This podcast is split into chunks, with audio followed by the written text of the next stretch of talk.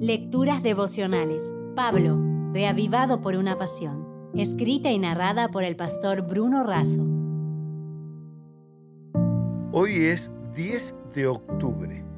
Justo y el justo. En 1 de Timoteo 2, 3 y 4 leemos, Esto es bueno y agradable delante de Dios nuestro Salvador, el cual quiere que todos los hombres sean salvos y vengan al conocimiento de la verdad. Pablo apela a que se hagan oraciones, ruegos, peticiones y acción de gracias por todos los hombres. ¿Por qué? Los argumentos son simples y contundentes. Dios quiere que todos los hombres sean salvos. Constituido heraldo para transmitir un mensaje real y enviado por voluntad de Dios como maestro discipulador de los gentiles, es decir, de todas las naciones, Pablo acepta el desafío. Erlí y Justo habían formado una linda familia. Él llegó a ocupar altas responsabilidades en las Fuerzas Armadas de Brasil.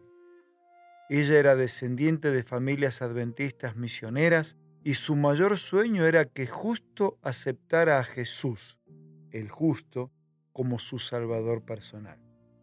Justo era respetuoso de la religión, pero no quería saber nada de Dios. Durante 30 años Erlí oró, clamó y suplicó por un milagro de Dios.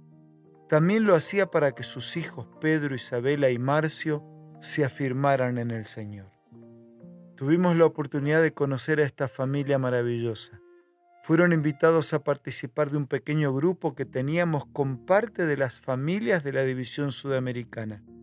El estudio de la Biblia, las oraciones, la confraternidad y sobre todo el amor y el poder de Dios fueron cumpliendo los sueños de Erlí. Justo tomó su decisión y fue bautizado. Pedro afirmó sus pasos en la fe y fue a estudiar teología. Hoy es pastor y sirve al Señor y a su iglesia junto con su esposa Cecilia. Isabela estudió psicología y hoy es una profesional que camina en los pasos de Jesús. Por Marcio, la familia sigue orando. Pablo dice que vamos a orar por todos, pero sobre todo vamos a orar para que todos se salven. Vivimos en el tiempo más solemne de la historia de este mundo. La suerte de las innumerables multitudes está por decidirse. Elena de Huay escribió, debemos velar, obrar y orar como si este fuese el último día que se nos concede. ¿Qué necesitamos? Necesitamos humillarnos ante el Señor, ayunar, orar y meditar mucho en su palabra.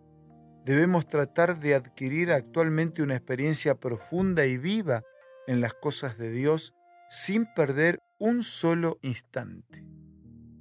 Deseando lo mejor para cada uno de ustedes, quiero cerrar la reflexión de hoy con un abrazo y con esta frase. Seamos misioneros consagrados, porque todavía quedan muchos justos que necesitan un encuentro definitivo con el justo.